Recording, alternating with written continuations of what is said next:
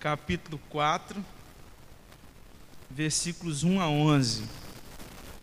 Gálatas, capítulo 4, versículos 1 a 11.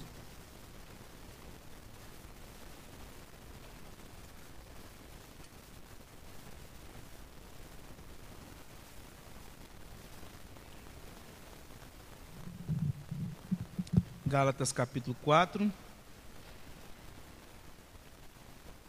de 1 a 11. Eu farei a leitura, os irmãos estejam acompanhando.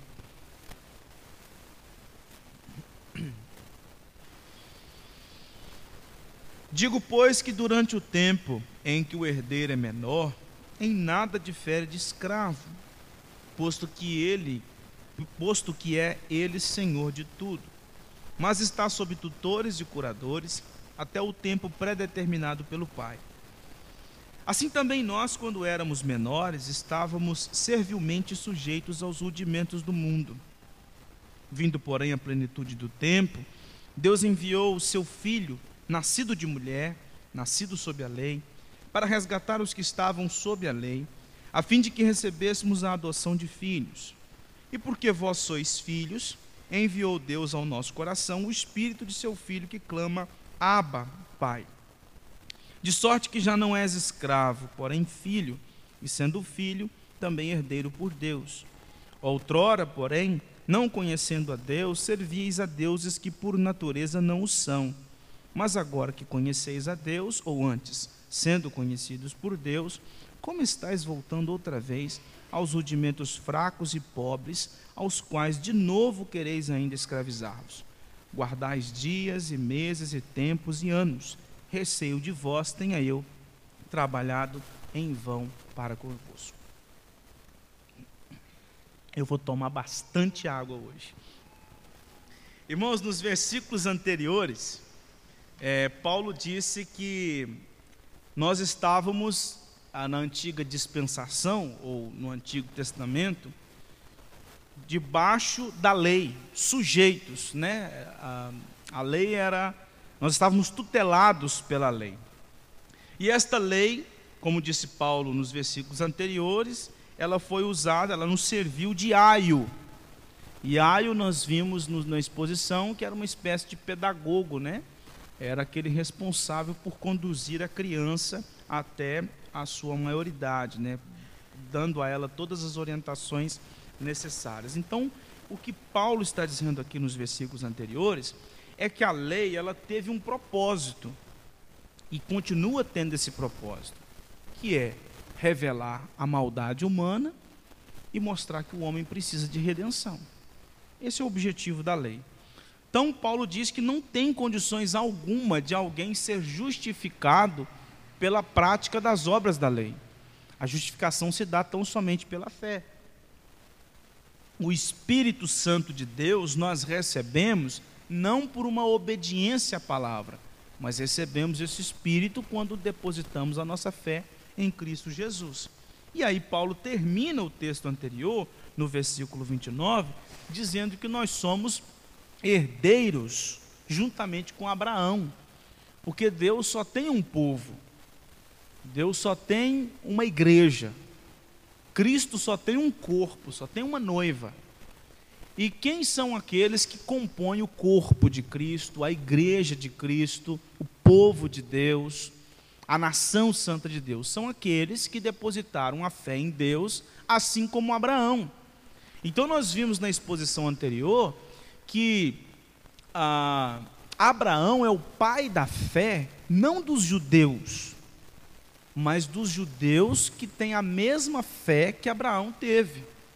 E também Abraão é o pai da fé dos gentios que possuem a mesma fé que Abraão. Então, nós vimos na exposição anterior que existe um verdadeiro Israel, que é o Israel composto de judeus e gentios, alinhados com a fé que o pai Abraão teve, porque a, a justificação se dá pela fé, assim como se deu na vida de Abraão. E por isso nós somos descendentes de Abraão. Nós somos os descendentes da a, a, os descendentes espirituais de Abraão, porque esta era a verdadeira descendência que Jesus, que Paulo está tratando aqui na, na carta aos Gálatas. Agora, no, no texto que nós lemos, nós vemos Paulo fazendo dois contrastes. O primeiro contraste vai do versículo 1 até o versículo 7, onde ele mostra como é, como nós éramos no tempo da infância. E aí ele fala infância espiritual. Como se dava a nossa vida no tempo da infância espiritual, em contraste com a nossa vida no tempo da maturidade espiritual. E agora, dos versículos 8 até o versículo 11, Paulo faz outro contraste. Como nós éramos quando estávamos escravos, quando éramos escravos, e como nós somos quando somos livres em Cristo Jesus. E todo esse texto, do versículo 1 a 11, Paulo está tratando sobre filiação. O fato de nós não sermos mais escravos, mas sermos filhos. Antes nós éramos filhos que eram crianças, eram eram imaturos, mas agora nós somos filhos maduros por causa da obra de Cristo Jesus. Então, a gente pode resumir esses 11 versículos, onde Paulo está tratando da nossa filiação em Cristo Jesus, que nos conduz a uma vida livre, a liberdade. Então, nós vamos ver aqui em duas partes, primeiro os versículos 1 a 7, onde Paulo trata do primeiro contraste e depois nós veremos dos versículos 8 a 11, onde Paulo trata do segundo contraste. Primeiro os versículos 1 a 7, e eu quero ler de novo. Digo, pois, que durante o tempo em que o herdeiro é menor, em nada difere de escravo, posto que ele, posto que é ele senhor de tudo, mas está sob tutores e curadores até o tempo predeterminado pelo pai. Assim também nós, quando éramos menores, estávamos servilmente sujeitos aos rudimentos do mundo. Vindo, porém, à plenitude do tempo, Deus enviou o seu filho nascido de mulher, nascido sob a lei, para resgatar os que estavam sob a lei, a fim de que recebêssemos a adoção de filhos. E porque vós sois filhos, enviou Deus ao nosso coração o espírito de seu filho que clama: Abba, Pai. De sorte que já não és escravo, porém filho, e, e sendo filho, também herdeiro por Deus. Então, aqui o contraste entre a infância e a maturidade espiritual. Paulo começa no versículo 1 versículo 2 dizendo a respeito do fato de que quando alguém é herdeiro, sendo menor, ele não toma posse da herança ainda. Ele precisa que curadores, que tutores administrem o que ele, o que ele possui. Ele só vai administrar a herança que ele tem quando, quando ele chegar na maioridade. Mas enquanto ele for menor de idade, é o que Paulo está tratando aqui, ó, enquanto nós estávamos vivendo num tempo onde nós éramos herdeiros, mas éramos menores de idade, a gente não era diferente do escravo. Porque a gente tinha, mas não usufruía do que tinha. E aí o versículo 2: Mas nós estávamos sob tutores e curadores até o tempo pré-determinado. Então a gente não tinha da nossa parte nenhum tipo de autonomia com a herança que nós possuímos. E aí, um teólogo, ele traz algumas orientações históricas que nos ajudam a entender melhor. Ele diz que o seguinte, no período, ah, naquele período bíblico, no mundo judeu, quando um menino fazia 12 anos, no seguinte sábado, no próximo sábado, quando ele fizesse, depois que ele fizesse 12 anos, o pai levava esse menino na sinagoga, e, e aí agora ele era convertido a filho da lei. E aí o pai fazia a seguinte a bênção, pronunciava a seguinte bênção sobre o filho dele. Abre aspas. Bendito sejas, ó Deus, que me tiraste a responsabilidade sobre este filho. Fecha aspas. Fez 12 anos, o que, que o pai fazia? Está aqui diante do Senhor, agora ele toma conta da sua própria vida ele já não está mais debaixo da minha tutela. Porque no período do Antigo Testamento, com 12 anos já era considerado maior para tomar as suas decisões. Por isso que a gente acredita que, os teólogos acreditam que Maria, quando ah, casou-se, ela tinha por volta de 16 anos. Na época que ela engravidou de Jesus, ela tivesse por volta dos 16 anos, porque nessa época já era um período onde as pessoas estavam constituindo família, né? Hoje em dia os meninos de 16 anos ainda estão comendo da comida do pai, né?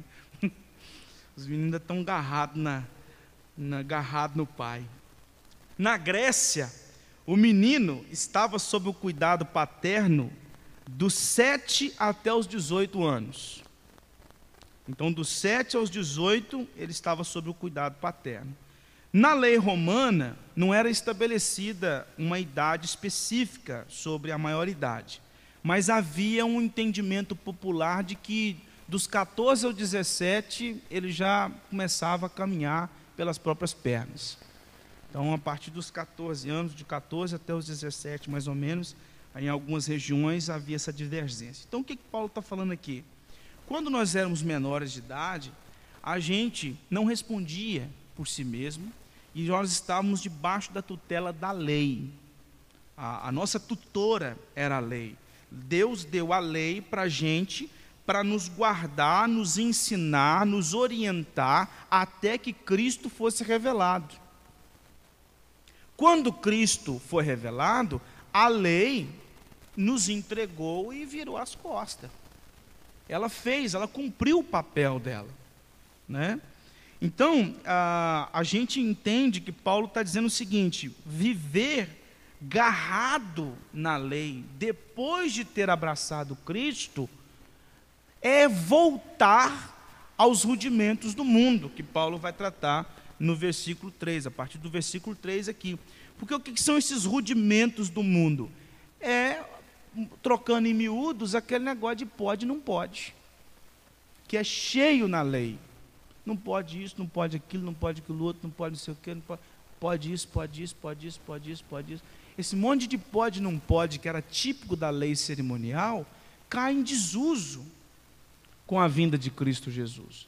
Porque aquilo foi tudo para nos cercar até chegar à idade madura em Cristo Jesus. Por isso que Paulo escrevendo aos Efésios no capítulo 2 e escrevendo aos Colossenses no capítulo 2, trata a respeito desses rudimentos do mundo, que essa, esse apego a práticas externas, a regras, as ordenanças, a costumes que nos prendem, que nos torna escravos daqueles costumes. Então, Paulo, no versículo 3, assim também, nós, quando éramos menores, nós estávamos escravos desses rudimentos do mundo.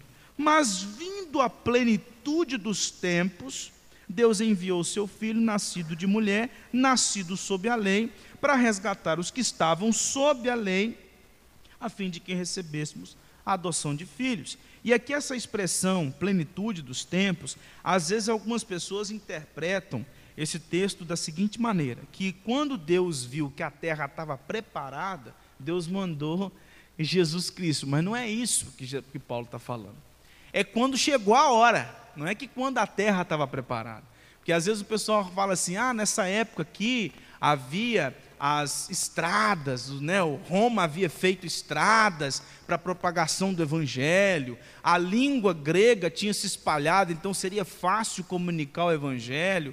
Por mais que essas coisas pudessem cooperar, para a proclamação do Evangelho, não é por causa dessas coisas que Deus falou assim, agora é hora. Porque se fosse assim, plenitude dos tempos teria que ser agora, com a internet, onde você tem condições de falar com gente que está lá no Japão daqui. Então não é porque a terra estava preparada naquela época, é porque naquela época foi o tempo determinado, pré-determinado por Deus. E esse termo, plenitude dos tempos, também é chamado na literatura paulina de últimos dias. Então nós, nós não viveremos posteriormente nos últimos dias. Nós já estamos vivendo nos últimos dias. Nós já estamos nos últimos dias. Os últimos dias não estão lá na frente. Nós já vivemos os últimos dias, porque toda revelação ela chegou ao final é, o autor da carta aos Hebreus trata isso no primeiro capítulo. Deus vem revelando no decorrer da história e a revelação termina em Jesus Cristo. Dali para frente a gente vive os últimos dias, até a volta de Cristo Jesus. Por isso que Paulo, quando escreveu as cartas de, aos Tessalonicenses e tratou sobre a segunda vinda de Jesus, Paulo e os demais crentes do, da igreja primitiva tinham a sensação de que Jesus ia voltar a qualquer momento. Eles não imaginavam que ainda ia passar dois mil anos até Jesus voltar. Tanto que Paulo fala, e nós, os vivos, os que estivermos, a sensação de Paulo é que talvez ele pudesse até ver a volta de Cristo. Porque nós já vivemos nos últimos dias. Quando Paulo fala assim, nos últimos dias os homens serão isso, isso, isso, isso, isso, isso Paulo já está tratando sobre os últimos dias. Já está falando sobre essa época. Então, a plenitude dos tempos nada mais é do que o tempo pré-determinado por Deus para enviar Cristo Jesus e ele que nasceu de mulher, mostrando que ele se, ah, ele se identifica conosco, por ser homem assim como nós somos, e por ser homem assim como nós, ele pode nos redimir, porque ele nos representa, ele é o cabeça da raça, no lugar do primeiro Adão, nascido sob a lei, ou seja, ele nasce debaixo da lei, ele que é o legislador, se coloca debaixo da lei, cumprindo a lei, obedecendo os ritos da lei, para resgatar os que estavam debaixo da lei. Então ele vive a vida justa que Deus requer para nos justificar, a fim de que nós fôssemos recebidos por Deus como filhos. Então, antes da obra de Cristo Jesus, nós já éramos filhos no decreto mas nós não éramos filhos de fato, ainda não havia acontecido. Os crentes do Antigo Testamento que morreram antes de Cristo Jesus já estavam salvos, mas a salvação foi concretizada quando Cristo subiu no madeiro e recebeu sobre si os pecados que eles cometeram. Então é isso que Paulo está tratando aqui, que ele se coloca no lugar de nós para nos redimir. E a palavra aqui que Paulo usa no versículo 5 para resgatar é a ideia de pagar um preço de um resgate. Pagar para que aquele escravo pudesse ser liberto. No Antigo Testamento, a gente tinha essa prática, né? Quando uma pessoa era dona de escravos, os escravos dela tinham um preço. Então, para que você pudesse comprá-los, você tinha que pagar um valor. E a palavra que Paulo usa no versículo 5 é a mesma palavra que era usada pelos comerciantes em relação à compra e venda de escravos. Então, Paulo está dizendo assim: Cristo Jesus nos comprou. A gente até canta um cântico, né? Eu sei que foi pago um alto preço. E o preço da, da nossa liberdade foi o sangue de Cristo na cruz, na cruz do Calvário. E aí, o versículo 6 diz: E porque vós sois filhos, enviou Deus ao nosso coração o espírito de seu filho que clama: Abba, Pai. Vocês não recebem o Espírito, porque Paulo está tratando isso em todo o capítulo 3. Vocês não recebem o Espírito Santo por aquilo que fazem, mas vocês recebem o Espírito Santo pela fé em Cristo Jesus. E então, porque vocês sois, sois filhos, porque vós sois filhos, enviou Deus ao nosso coração o Espírito de seu Filho que clama, Abba, Pai. Lá em Ezequiel, capítulo 36, versículos 26 e 27, nós temos a profecia, a promessa de que isso aconteceria e que de fato foi cumprido. Veja bem: Dar-vos-ei coração novo, e porei dentro de vós espírito novo. Tirarei de vós o coração de pedra, e vos darei coração de carne Porém, dentro de vós o meu espírito, e farei que andeis nos meus estatutos, guardeis os meus juízos e os observeis. Que Deus, na Sua palavra, está afirmando para a gente é que a transformação ela acontece de dentro para fora e não de fora para dentro. Se não houver uma mudança interior, não adianta mudar as práticas. A mudança interior é necessária. Então, por isso que vocês receberam o Espírito, para que através do Espírito vocês pudessem viver de modo agradável, aceitável a mim. E é interessante porque Paulo usa essa nomenclatura, Espírito de seu Filho, porque é uma das formas de nós chamarmos o Espírito Santo. O Espírito Santo é o Espírito de Cristo, aquele que habita em nós e que clama Abba Pai. Aqui Paulo usa duas palavras Aba é uma transliteração da palavra aba do hebraico, só que ele translitera ela para o grego. E usa pater, que é pai, que foi traduzido aqui logo depois. Então, aba está no é uma transliteração do, é, do hebraico para o grego, e pai aqui é pater no grego. Possivelmente, a gente não pode assim ter certeza disso, mas por causa do contexto, possivelmente Paulo está usando aramaico, é, na, na verdade é aramaico, aramaico e grego aqui, para dizer que Deus é pai de judeus e de gentios. Aqueles que chamam Deus de pai são gentios, e judeus que chamam Deus de Abba se referem ao mesmo pai. E isso está em harmonia com o que Paulo tratou lá em Efésios capítulo 4, dos versículos 1 a 6. Só existe uma esperança, só existe uma fé, só existe um só Espírito, só existe um batismo, só existe um Deus que é Pai de todos e age por meio de todos e está em todos. E como Paulo está tratando aqui sobre a relação de gentios e judeus, é muito provável que Paulo esteja dizendo aqui que nós que somos gentios podemos chamar Deus de Pai, assim como os judeus podem chamar Deus de Pai. De sorte que já não é escravos, porém filho, e sendo filho também herdeiro por Deus. E eu gostaria que você marcasse a sua Bíblia aí e fosse lá para Romanos capítulo 8, porque Romanos capítulo 8, dos versículos 1 a 17, é um texto que está em paralelo com, que, com, com o que Paulo disse até agora. Vai lá para. Mas deixa marcado aí Gálatas, que é o texto da nossa exposição. Gálatas capítulo 8. Romanos, desculpa. Romanos capítulo 8, versículos 1 a 17. Agora, pois, já nenhuma condenação há para os que estão em Cristo Jesus. Vocês não estão mais debaixo da lei. Porque a lei do Espírito da vida em Cristo Jesus te livrou da lei do pecado e da morte. Porquanto o que for impossível à lei, no que estava enfermo pela carne, isso fez Deus enviando o seu próprio filho em semelhança de carne pecaminosa e no tocante ao pecado.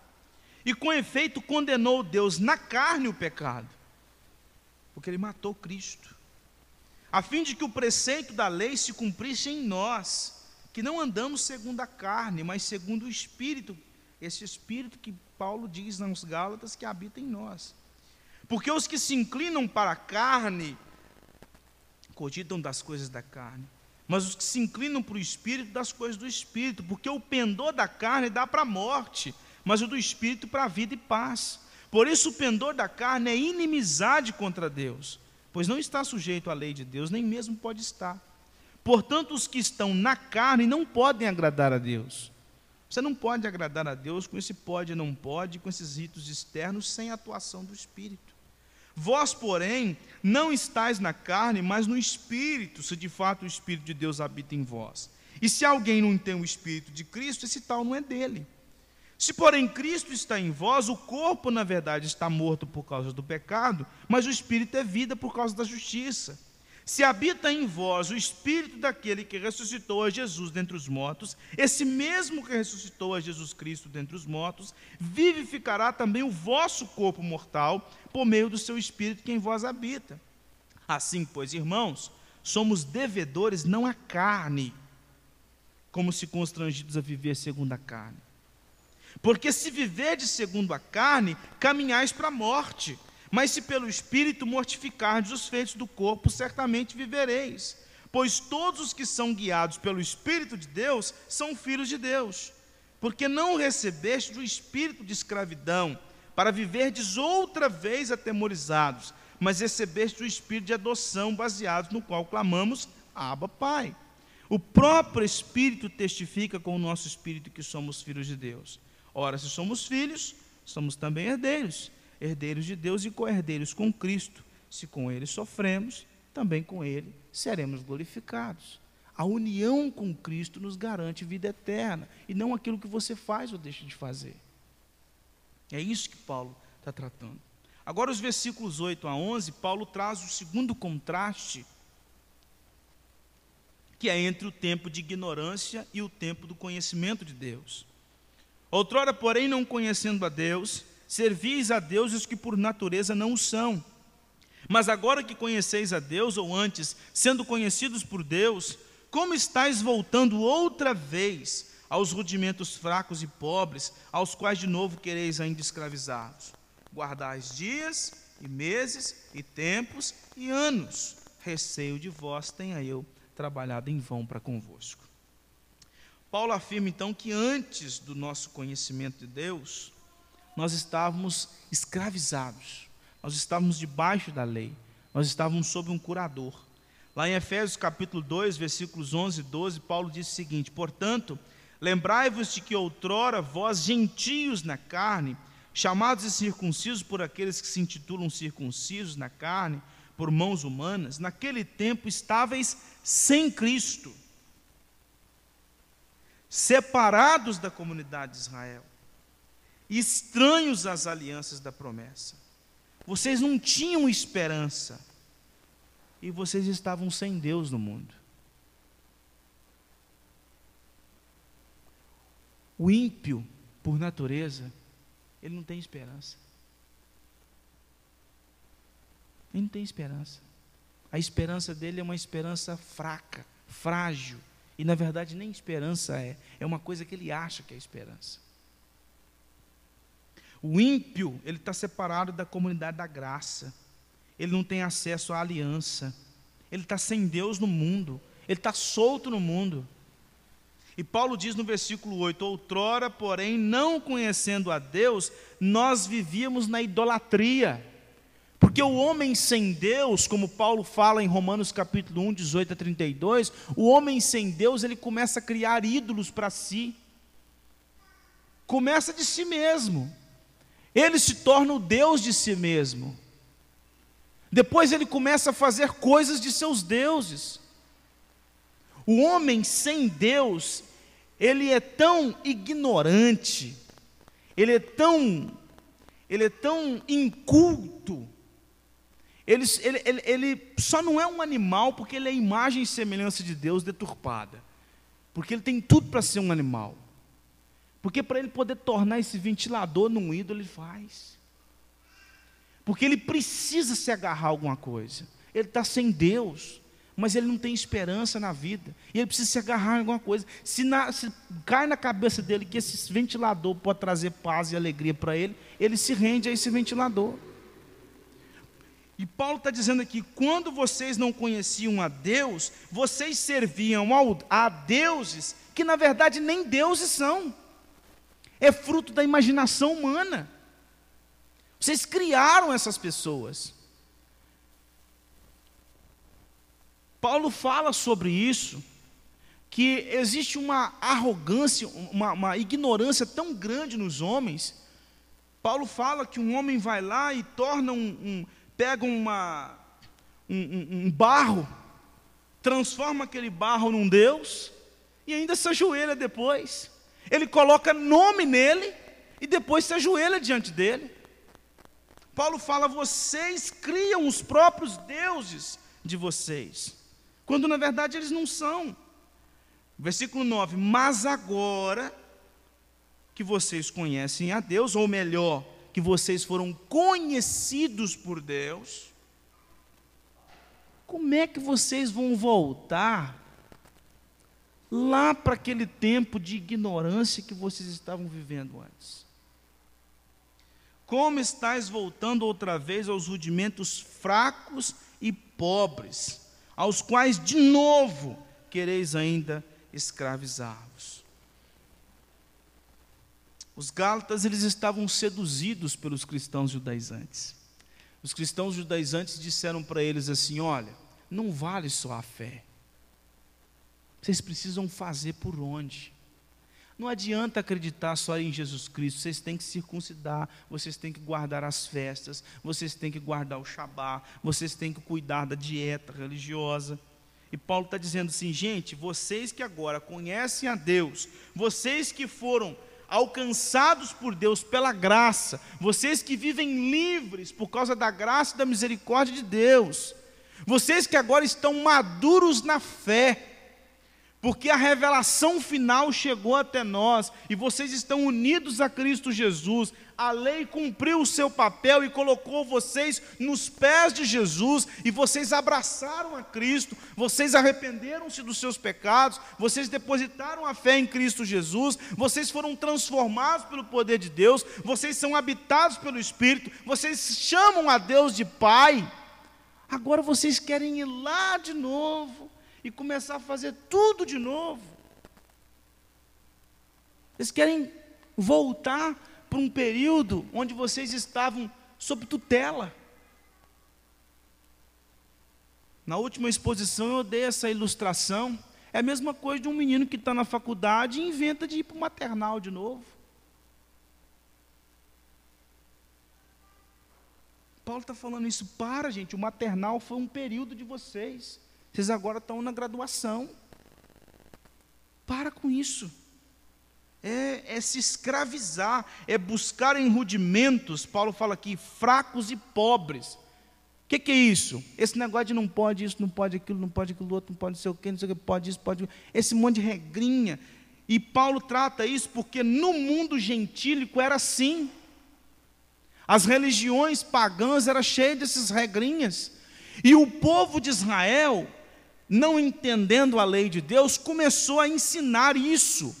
Por isso que Jesus, quando chegou, chamou os fariseus de sepulcro caiado, porque eles eram cheios de regras externamente, mas eles não tinham vida com Deus. E aí Paulo diz aqui no versículo 10: guardais dias e meses e tempos e anos. Gente, foi a época disso. Acabou. Bora para frente. Martinho Lutero disse o seguinte: a lei é frágil e pobre, o pecador é frágil e pobre. Dois míseros mendigos tentando socorrer um ao outro e não conseguem. Só conseguem fatigar um ao outro. Todavia, por meio de Cristo, o frágil e pobre pecador é reanimado e enriquecido para a vida eterna. A lei ela é impotente. A lei não pode todas as coisas. A lei é incapaz. A lei é limitada. Porque ela cumpre um papel até nos levar a Cristo.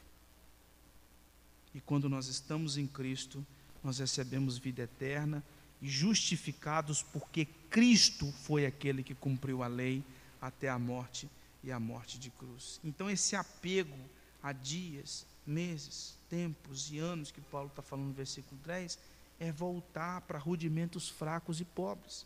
Escrevendo aos Gálatas, aos Gálatas, não, aos Colossenses, no capítulo 2, de 16 a 23, Paulo disse assim: ó, Ninguém, pois, vos julgue por causa de comida, bebida, dia de festa, lua nova, sábados porque tudo isso tem sido sombra das coisas que haviam de vir, porém o corpo é de Cristo.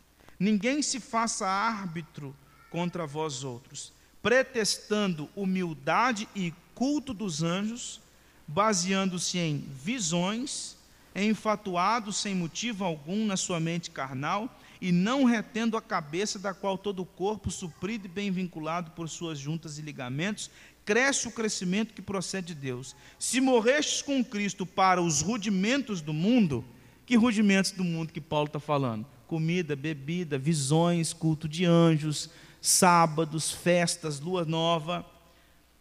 Porque, como se vivesseis no mundo, vos sujeitais a ordenanças, não manusieis isto, não proves aquilo, não toques aquilo outro, segundo os preceitos e doutrina dos homens pois que todas estas coisas com uso, com uso se destrói.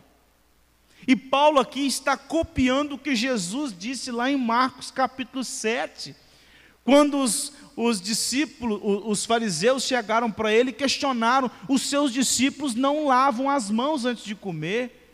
E Jesus fala assim, gente, o que mata o homem, o que corrompe o homem, o que a, a interfere na vida espiritual do homem, o que suja o homem, o que traz imundície sobre o homem, não é o que entra, mas é o que sai. E aí Jesus fala: o que entra depois o homem vai fazer as suas necessidades e vai embora. Mas o que sai, não. O que sai é que macula o homem. Tais coisas, Paulo fala, continua aqui, tais coisas, que tais coisas? Culto de anjos, visões, bebida, comida, ah, não toque naquilo, não toque naquilo outro, não prove isso, não troque, não, não, não, não pegue em alguma coisa, ah, lua nova, sábados, festas, tais coisas com efeito têm a aparência de sabedoria, como culto de si mesmo e de falsa humildade e de rigor ascético, Rigor ascético é, é deixar de comer as coisas. Ascetismo é achar que a gente pode ser mais espiritual por deixar de comer ou beber algumas coisas. Todavia, não tem valor algum contra a sensualidade. Voltando para o texto, Paulo diz assim: como é que vocês estão voltando? Eu vou, vou falar aqui, eu sei que está errado, mas eu quero falar. Como é que vocês estão voltando para trás, gente? Como é que vocês estão voltando para trás?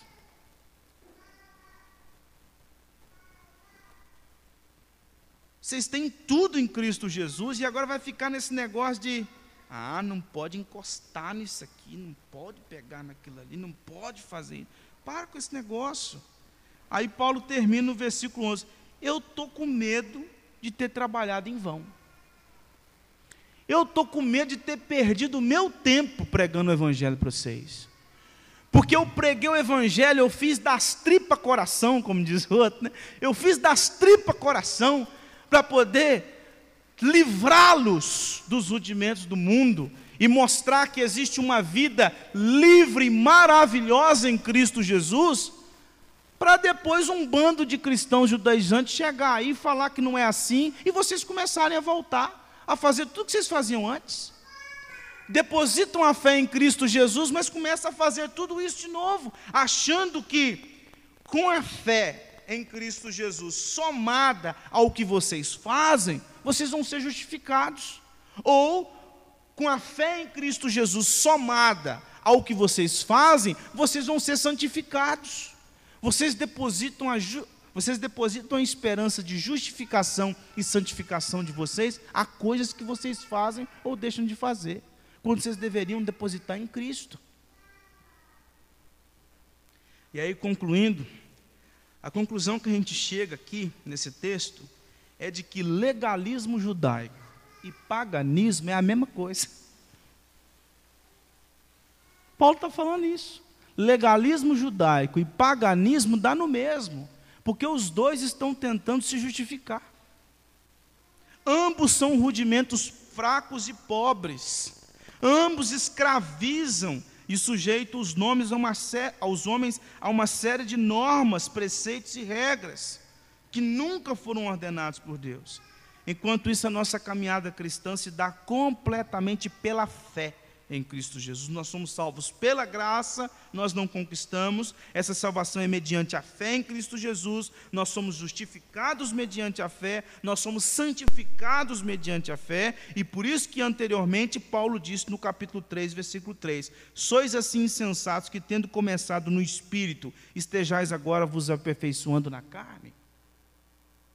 Se vocês foram salvos pelo poder do Espírito Santo, vocês agora querem ser santos na carne. Não. Não podemos somar em nada a nossa justificação e nem em nossa, em nossa justificação, nem na nossa santificação por obras externas da carne, mas pelo agir do Espírito em nós. E eu quero terminar com cinco aplicações breves. A primeira delas é de que nós somos tentados a voltar aos rudimentos do mundo para a nossa salvação. E como que a gente é tentado a voltar a esses rudimentos do mundo? Quando a gente tenta confiar em regras eclesiásticas que nós criamos. Regras que nós mesmos criamos. A gente criou uma cultura do que pode, do que não pode, do que deve, do que não deve, e a gente confia nessas coisas. Isso é voltar aos rudimentos do mundo. Isso é voltar. Isso é tentar se santificar por coisa que vai para o esgoto depois. E a santificação ela é de dentro para fora e não de, do, de fora para dentro. Segundo lugar, as ordenanças do Antigo Testamento referentes à lei cerimonial, elas eram sombras de Cristo. Então, observar é caminhar para trás.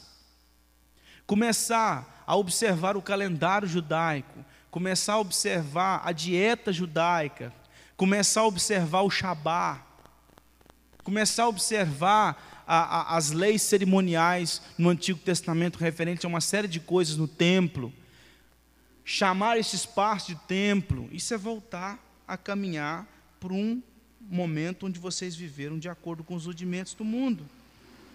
Tudo era sombra, o templo era sombra de Cristo, o Shabá era sombra de Cristo, as festas eram sombra de Cristo, a dieta, sombra de Cristo. Tudo era sombra de Cristo. Chegou Cristo, a gente não precisa mais disso. Acabou. Terceiro, João Calvino disse o seguinte: abre aspas, abre aspas. A observância de dias é livre e destituída de toda superstição. Fecha aspas. Por isso que a gente tornar dias litúrgicos, quando eu falo dias litúrgicos, é Natal, Páscoa ou ressurreição, tornar esses dias como dias mais importantes do que os outros, é fazer isso aqui que Paulo está falando. Eu estou com medo de ter trabalhado em vão, porque vocês estão guardando dia, mês, tempo. Significa que você não pode? Não estou querendo dizer isso. Os puritanos, eles foram radicais. Os puritanos, eles cortaram completamente esse negócio de Natal. Puritanos chegavam no 25 de dezembro, comemorava culto do mesmo jeito, fazia de conta que não estava acontecendo nada. Mas por que, que eles entenderam assim? Porque eles viram uma sociedade que tinha perdido o entendimento do que era o Natal. Eles falaram: não, não vamos comemorar Natal. Sabe por que não vamos comemorar Natal? Porque o povo não sabe nem o que é Natal. E fica todo mundo colocando luzinha, pisca-pisca para lá e para cá, mas ninguém sabe nem o que é isso. O povo não tem entendimento do que é isso, então nós, como crentes, não vamos comemorar. Aí eles vão olhar para nós e falar, vocês não comemoram Natal, não? Para poder comemorar do jeito que vocês comemoram, a gente não vai comemorar também, não. Os puritanos eram completamente contra Natal, Páscoa, essas coisas, tudo. Porque as pessoas perderam o entendimento do que é de fato esses tempos. Só que nós, eu não chego ao ponto de defender que a gente não possa ter, por exemplo, uma cantata de Natal, que nós estamos até preparando lá na Igreja da Glória. Não sou contra isso. Mas desde que você não pense que o 25 de dezembro é mais santo do que o dia 24. Desde que você não pense que o dia da ressurreição, lá em março, abril, não sei o quê, é diferente de hoje. Hoje é o dia da ressurreição também, ué. Primeiro dia da semana. Aí tem um pessoal que nós começamos. Sabe o que começou a acontecer com a igreja evangélica brasileira? Nós nos tornamos igual o catolicismo romano. A gente vai nos dias de festa. Um monte de gente no catolicismo romano é assim, só vai no dia de, de, de, festa do padroeiro, só vai no dia de Natal, só vai no dia de ressurreição, só vai no dia de não sei o quê, não sei o quê, não sei o quê. é só aquelas coisas. Nos outros dias comuns, o povo não aparece lá não. Aí nós ficamos do mesmo jeito também. A pessoa passa o ano inteiro sem pisar, no, sem participar de um culto. Aí faz uma cantada de Natal, o povo aparece lá. Mas por quê? Porque acha que aquele dia ele é mais especial do que os outros acha que aquele dia, tipo assim, foi naquele dia, fechou, né? Ou seja, agora está ok, né? Está tudo certo. Não é assim, gente, não é assim. Nós não temos mais essa superstição com o dia, até mesmo o dia do Senhor. Hoje é o dia do Senhor, é um dia especial para nós, mas ele é especial porque é um dia que a gente tira para prestar culto, para se reunir, para aprender da palavra, para crescer na graça no conhecimento como irmãos, para descansar dos nossos afazeres. Ele é um dia especial. E nesse sentido, ele é um dia santo, no sentido de nós separarmos esse dia para, esses, para essas atividades específicas.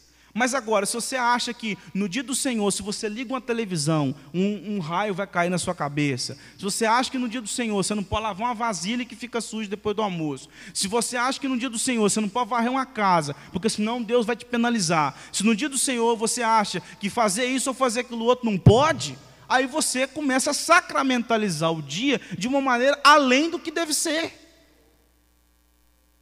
Que é o que aqueles que acreditam no sétimo dia fazem. Porque o pessoal que acredita no sétimo dia deixa a comida pronta na sexta-feira, porque não pode acender o fogão no sábado. Tem umas mulheres que acabam aproveitando essa oportunidade né, para falar assim, não, hoje é domingo. Estou brincando, tá? Por último, devemos sondar os nossos corações para não sermos seduzidos a regredir na nossa caminhada cristã e começar a querer voltar para o maternal. Que nós possamos olhar para a lei com beleza. Paulo não está não tá pegando a lei, jogando no chão e chutando. Ele está dizendo assim: peraí, presta atenção, olha como é que vocês devem observar a lei. A lei conduziu vocês a Cristo, a lei mostrou que vocês são miseráveis pecadores, e depois que vocês são salvos em Cristo Jesus, vocês vão voltar para a lei, porque Paulo vai começar a tratar isso agora da cor para frente.